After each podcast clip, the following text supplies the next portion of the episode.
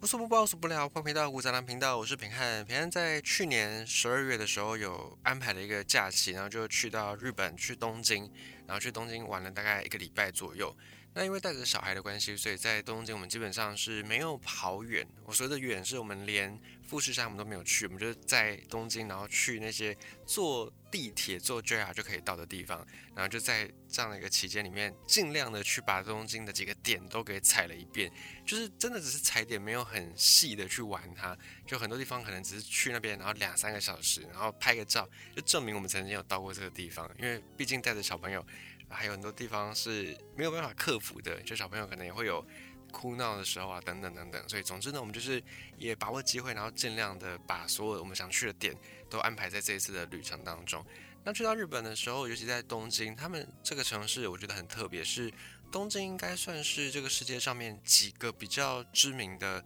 大都会。所谓的大都会呢，你可能会想到，哎，台湾台北也是个大都会。确实，以台北的这个规模来说，我们通常在讲台北的范围，不会只有局限在台北市，可能也会包含周围的新北市，可能像板桥啦、新庄啦等等，这个也是会被我们归类在广义的台北这个名词的范围。甚至呢，因为后来有所谓的机场捷运、所谓的高铁，所以如果你真的要讲桃园，机场有时候你说在国际上面飞行，然后跟你说，哎，你下一站是要去台北，通常这个台北也在国际上面代表桃园机场的意思，所以台北的定义其实还蛮广泛的。那么东京呢？东京都他们的定义就更广泛，东京都是一个日本的行政区，就是泛指是东京都的这个地区。不过呢，在日本人的心中，东京的范围还可以再更延伸，甚至呢可能包含到横滨，那可能包含到秋叶原。包含到再更北一点的清景泽，这个也都广义上算是东京的范围之内。所以东京它的地理位置或者是它的人口都算是很难我们想象到的一个数字。例如以广义的东京都来计算的话，东京都会圈他们的人口数三千多万，整个台湾加起来也就两千多万。一个东京都都会圈，当然这个都会圈并不是很真的。占全日本多大范围？可是呢，也已经有容纳三千万人这么多的人口，因此东京都真的算是我觉得世界上可能你都很难找到一个条件能够跟东京都类比的地方。所以如果你没有去过东京的朋友，比方我自己，我还蛮推荐你可以去试试看。一来东京都，因为他们的人真的太多了，所以相对的大众运输比较方便。你就算今天是推着婴儿车去东京都。我觉得都还算 OK，可能比你在台湾旅行还要再友善一点，因为至少在东京都很多的地方都是有人行道的，而且都是可以你推着婴儿车在人行道上面走得很安心的。我觉得光这一点，在台湾以很多旅游景点来说，就比不上东京都的一个设施规划。好，那么今天特别从东京都来分享。来切入，就是因为我们今天要讲的主题呢，跟日本的文化有关系。反正我自己真的是还蛮喜欢日本的一些文化的，因为我觉得他们以我们不讲其他的任何的层面，我们就单讲文化保存这个事情。日本他们对文化的保存真的是很有一套。你看他们现在流传的，比方说武士道精神啊，比方那种艺伎啦，或者你有去过那种东京浅草，就雷门的那条寺庙前面的那个庙前通。就是寺庙前面的一条商店街，你都可以感受到他们有很多很古老的，然后是他们视为珍宝的一些文化被保留下来。那这些文化其实未必都是日本他们自己原创的，反而是有很多我们之前也讲过，很多是来自于他们以前时代觉得自己好像只是一个帝国边缘的小国，他们非常的欣赏，也非常的崇尚。在隔壁的邻居就是中原以前那些王朝，唐朝啦、隋朝等等，所以他们就从这边学习了很多的典章制度、文化风俗，回到日本去。所以很多的风俗在日本是源自于中原，然后在日本被保留、被改良、被留存至今。以及日本他们后来在近代很多的一些文化输出，包含从上个世纪开始各式各样的漫画，或什么无顶铁金刚啦、新世纪福音战士啦、还有宫崎骏啊、吉普力工作室一系列的这些动漫作品，一直到今天还有很多很多推陈出新的，像派对卡孔明等等，这些东西都不断的在输出他们的文化。所以放到现在全世界的格局来看，可能都没有一个国家。的那种文化输出实力像日本这么样的强，当然会造就这个结果背后有很多原因，包含日本他们也经历过了二战的这个原子弹两颗，至今日本是唯一人类历史上被投过原子弹的国家，所以经过这个战争的洗礼之后，让日本虽然消沉了很久，时至今日很多日本人的心里还是有因为二战战败这个事情而隐隐觉得好像哪里不如人这样。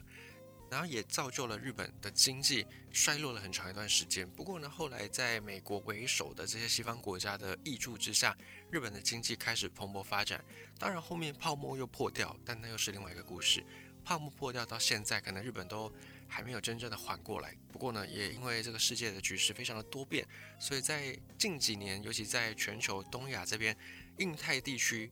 日本也提出了。所谓的钻石战略，就是他们的前首相安倍晋三提出的一个钻石计划。后来这个钻石战略、钻石计划就进一步的延伸，也具体化了，变成所谓的四方安全会议，叫做 QUAD。四方安全会议就是有印度、有澳洲、有日本，还有美国，这个四方安全对话也已经付诸实现。那总之呢，在种种的原因之下，现在的日本好像又开始，呃，有点拾起过去他们的荣光。现在日本又颇有一点在东亚地区，除了中共之外，开始有那种统孤的感觉，就是要把大家把自由民主阵线联盟的人把它孤在一起。所以日本近几年的那种民族的信心，看似是有一点点恢复了。当然，大家还是尤其西方国家对这个事情有一点点警觉，就是又担心日本人会不会又。再次的步上先前二战前那种军国主义的路线，就是因为自己的信心太过膨胀，连带着导致野心也膨胀，然后最后就变回二战前那种杀人机器一般的日本。有很多西方国家是这样担心的，但是在台湾我们好像就比较没有这样的一个想法。好，总之呢，今天分享的这个文化是日本的一个酒吧的文化。酒吧这个事情在。台湾人的心里面已经变得算蛮普遍的，尤其在台湾近年来，很多的这种酒的品牌慢慢的兴起，包含我们自己也有一些威士忌的酒厂，也有一些品牌是做精酿啤酒，那在国际上面也都能拿到好成绩，所以在台湾的甚至国际市场上，我们的酒已经可以打出知名度。那酒吧这个事情在台湾人来说，并不算是很陌生，甚至很多人的周末的行程就会安排去酒吧来放松小酌一下。那么在日本，他们也是有这样的文化。不过日本的酒吧跟我们印象当中那种比较偏西式的酒吧不大一样，日本的酒吧是比较有那种 local 感的，比较有那种在日本的话里面叫做下町风情，上下的下町就是那个西门町的町，町这个字呢，就是在日本的一种行政区，比较类似于我们的里。或者是在小一点的行政区，可能乡镇市的那种感觉。那什么什么町，有时候也是街道的名称。比方说，在你去东京的银座这个高级商业区，他们就所谓的银座一丁目、银座二丁目，就是银座的某一个区、银座的另外一个区，他们就用这个町来划分。简单来说，就是一个小的行政区。那有时候呢，也会作为街道的名称。那日本的下町的意思呢，就是比较。乡土的，或者是比较在地的、比较 local、比较草根的，这就是下町的意思。或者呢，如果你要用比较具体的说法来说，就是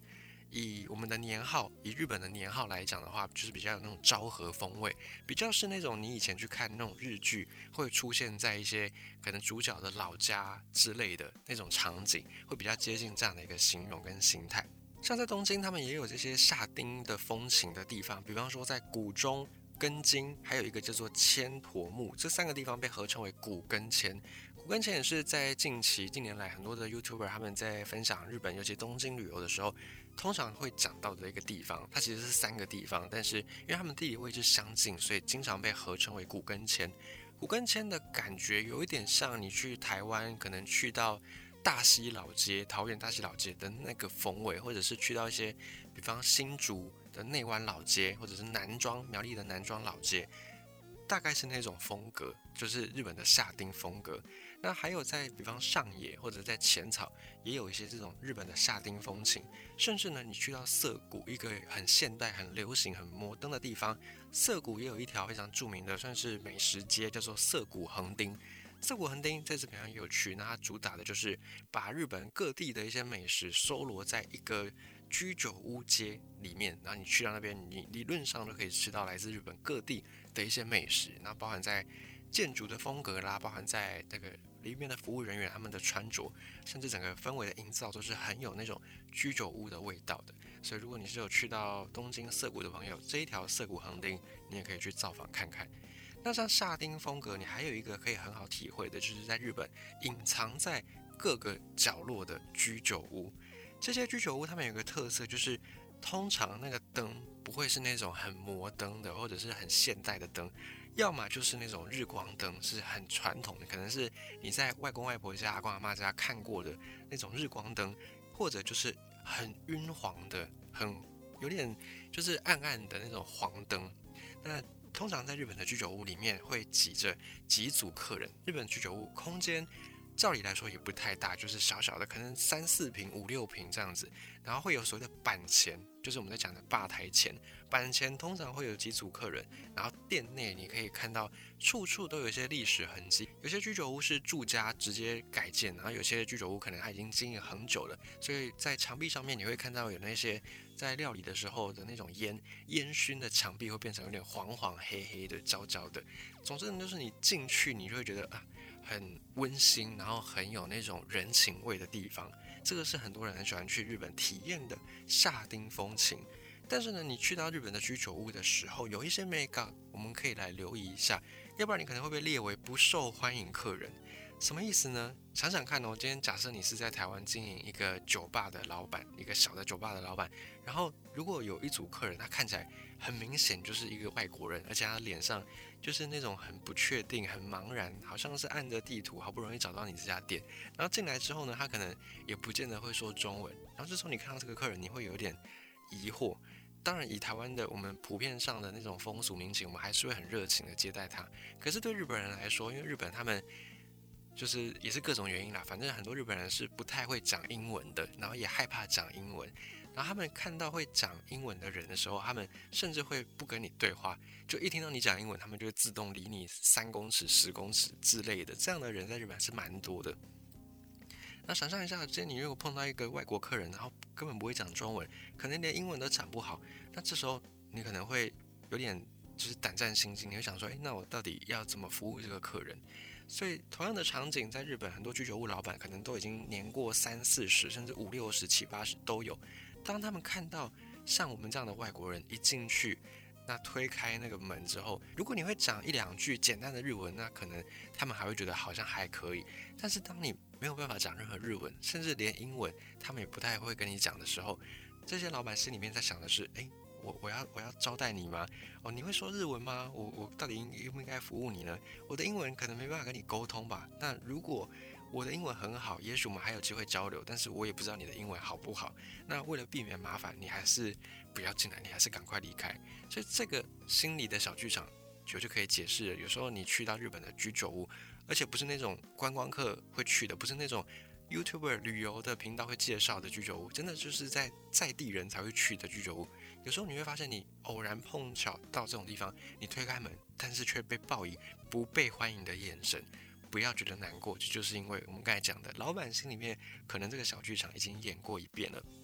那么这样子是不是就代表我们就终其一生没有办法体会日本的居酒屋的风情呢？倒也不是，只是呢我们要先了解一些美感，才比较不容易被拒绝，才比较不容易被变成拒绝往来户。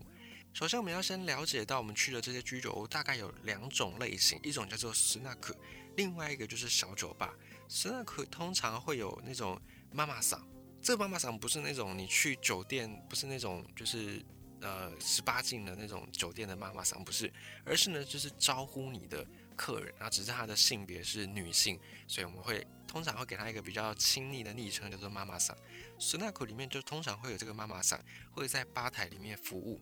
那小酒吧呢，通常就是老板就兼主厨。那在日本里面，他们的日文叫做大将，就是我们在讲大将军的那个大将。大将的意思就是一个店的主厨或者是老板，通常是指这种居酒屋里面的老板的意思。那在小酒吧里面，就是这种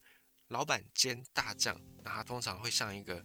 阅历非常丰富的长辈。那通常这些店，不管是那口也好，不管小酒吧也好，里面的这些主持者啊，就是找老板啊，或者是掌厨的人，他们的年龄通常都不会太轻，都是有一点点的阅历。为什么呢？因为在日本的文化里面，你会去酒吧，会去这种斯纳克，通常都不是为了吃东西而去，你不是为了吃饱，你当然可能去还是会点一些菜，但是你已经在别的地方吃饱了。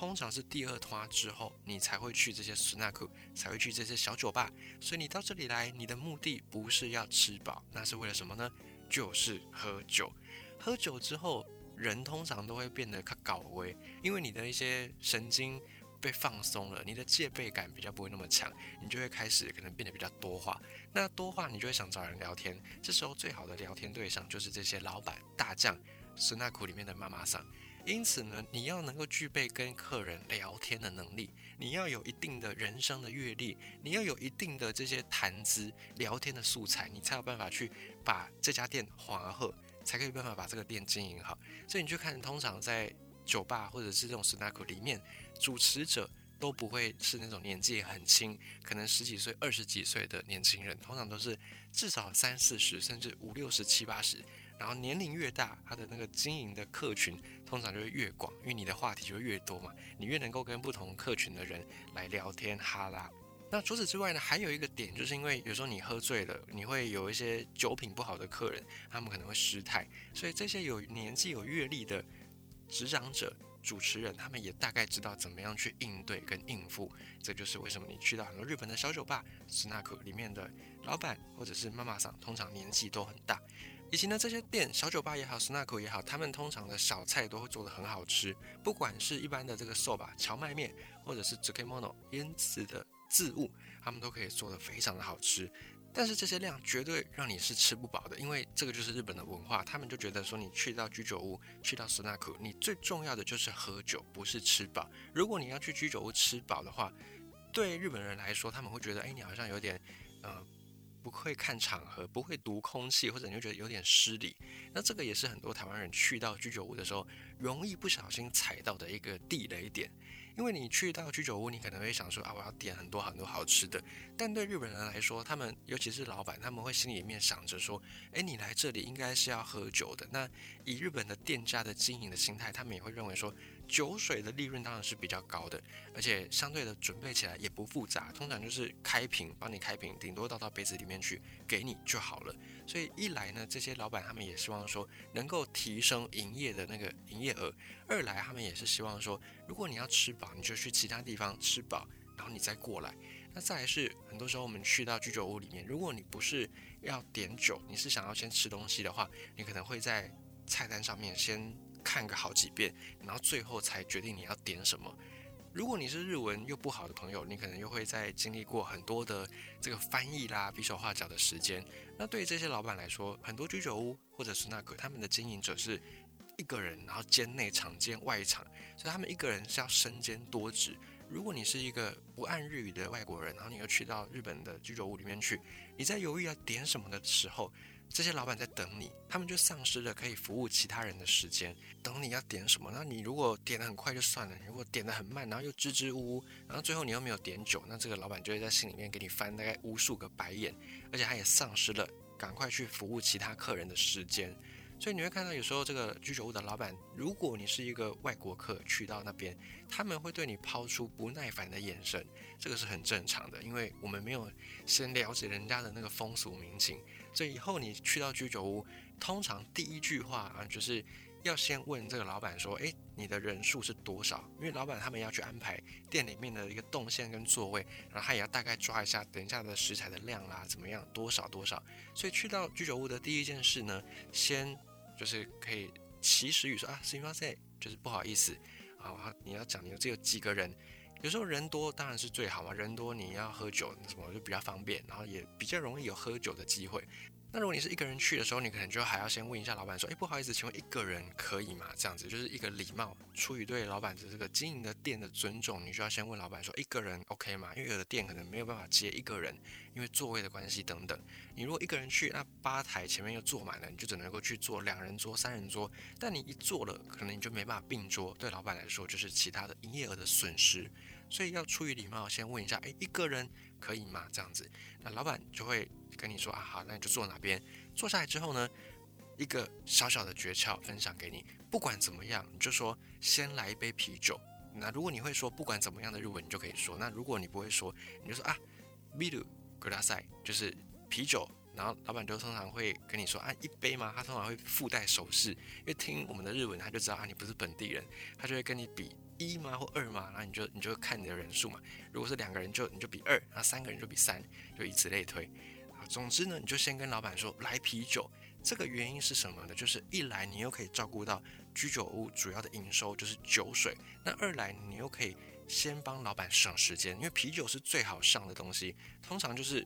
瓶盖扭开就给你了，要不然顶多就是倒到杯子里面去，非常非常的快速，不用浪费老板的时间，他还可以一边去招呼其他客人，或者一边赶快去做别的菜。所以你先坐下来点一杯啤酒，按照人数一人一杯，这个是最有礼貌的去居酒屋的方式，也是比较容易让老板欣赏你，或者至少不会觉得啊，你好像就是一个外国客啊，你好像就是一个什么都不懂然后来到这里的一个外国客人一样，就比较不会让老板有这样的一个想法。所以这样子也会提高你去日本的居酒屋，老板对你的接受度以及受欢迎的程度。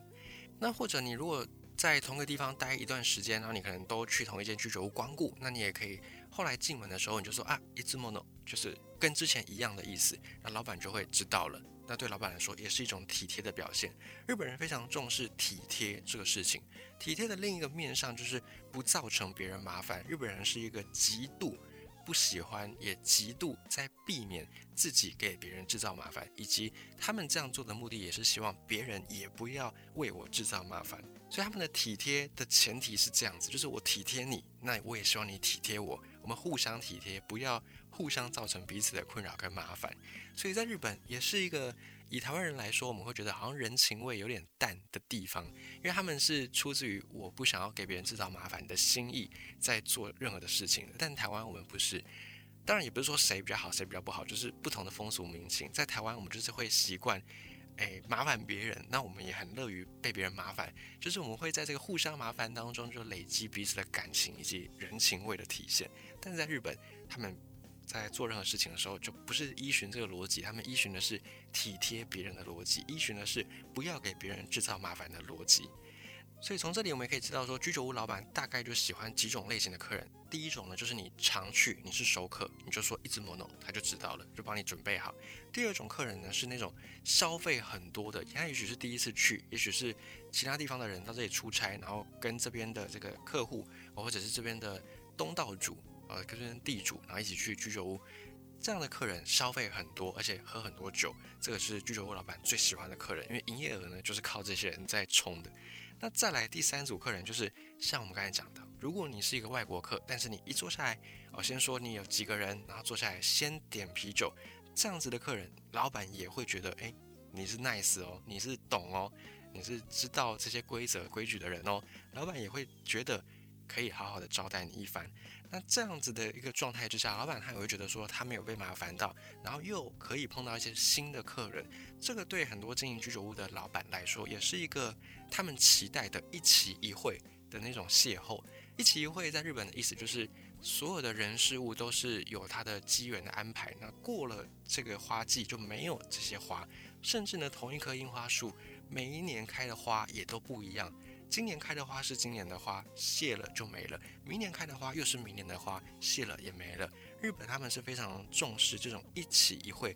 一季过一届的精神，所以他们是秉持着每一个客人我可能都一生只会碰到一次，所以我要用我最满的诚意，用我最大的热情来去招待这些客人。日本很多服务业的人员是抱着这样的一个精神在服务客人的，所以如果你今天可以做一个。懂这种潜规则，然后又知道说怎么样去不要让老板麻烦，怎么样可以兼顾这个店的营收，又可以兼顾你一个外国客想要去体会这种夏丁风情的那种状态的时候，老板也会觉得，哎，你是一个不可多得的客人，你是一个值得一起一会的客人，反而会有一些火花。这边平安我就想要分享一下我自己的经验，我在前几年也是有一个姻缘，有一个就是刚好一个机会，然后去到日本的九州。那时候去到九州也是一个很乡下的地方，不是那种博多，不是那种大城市，是他们当地的一个小地方。然后那个小地方，我们住的地方旁边住的饭店旁边有一间这种荞麦面店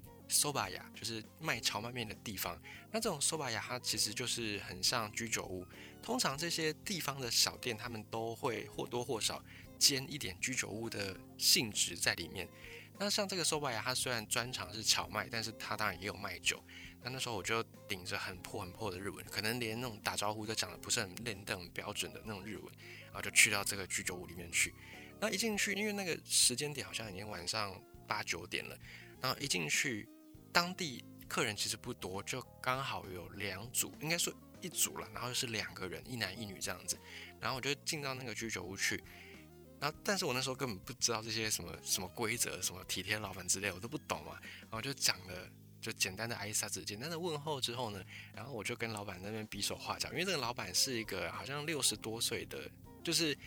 如果是阿公的话，一生哇几生鬼的那种，六十多岁我可以叫阿公的人物。然后他本身是那种很风流倜傥，整个给我的型就很像是蜡笔小新里面广志他的爸爸，就是蜡笔小新的阿公。阿公有两个，一个是美伢的爸爸，一个是广志的爸爸。然后广志的爸爸是那个头型跟蜡笔小新很像的那个，就看上去很风流、很很有赤子之心的那种阿公。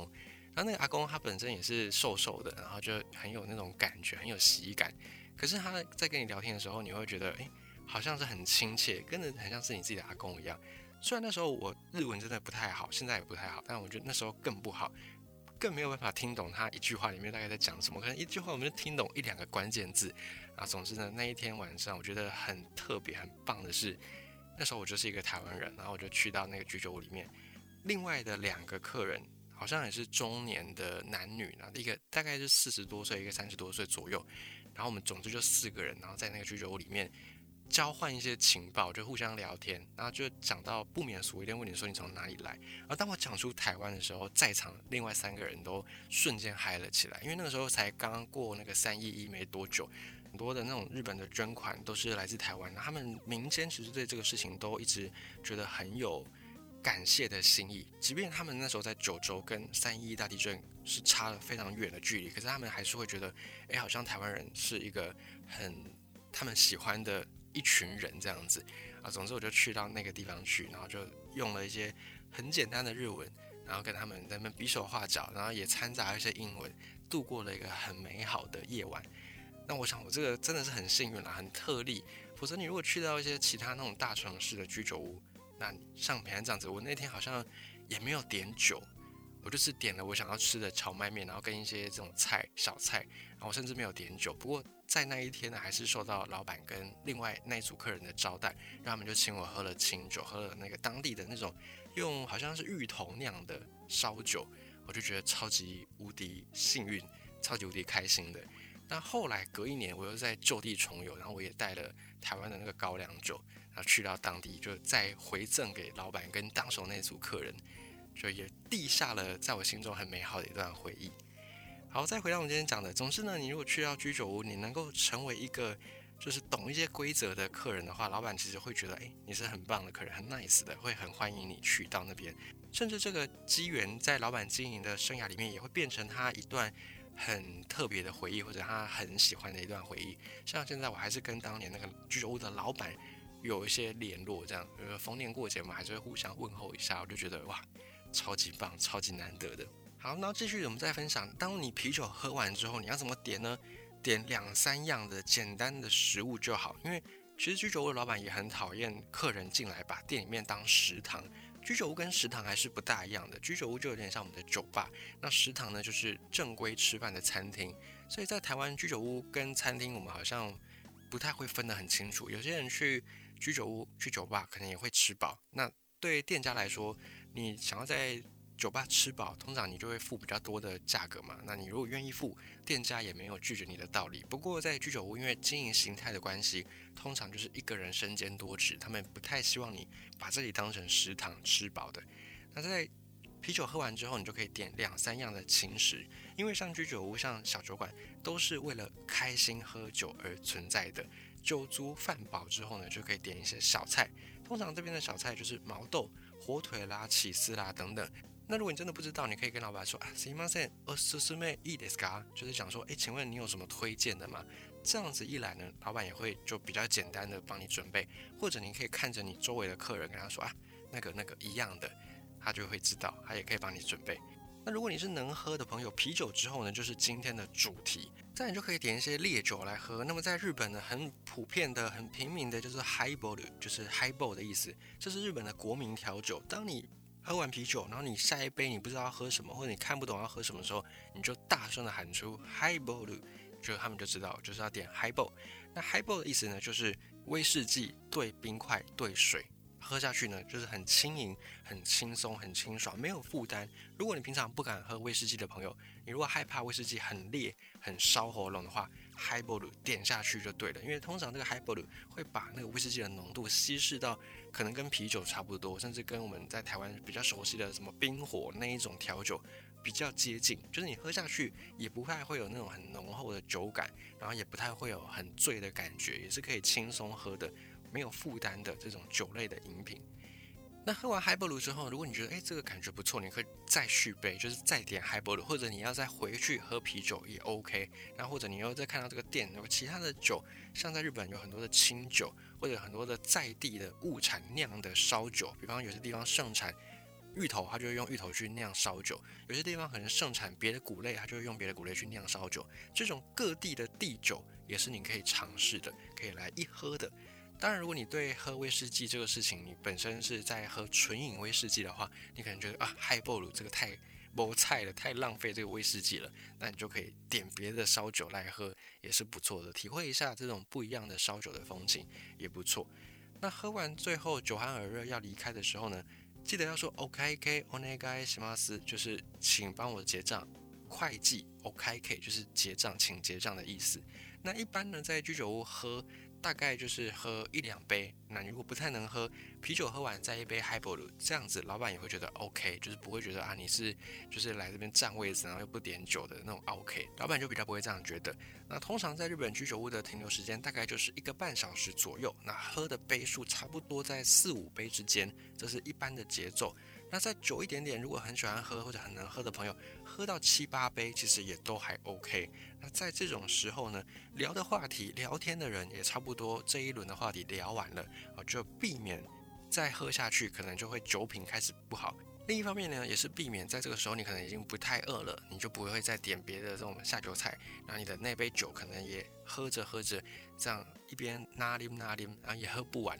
就变成有点在占位置，然后没有消费。对老板来说，他可能觉得这不是一个那么样礼貌、有点 OK 的状态，所以是为了避免这个状态发生，大概就是一个半小时左右，我们就可以准备离开这个居酒屋，就可以把位置也让给其他想要来体验这个夏丁风情或者想要来。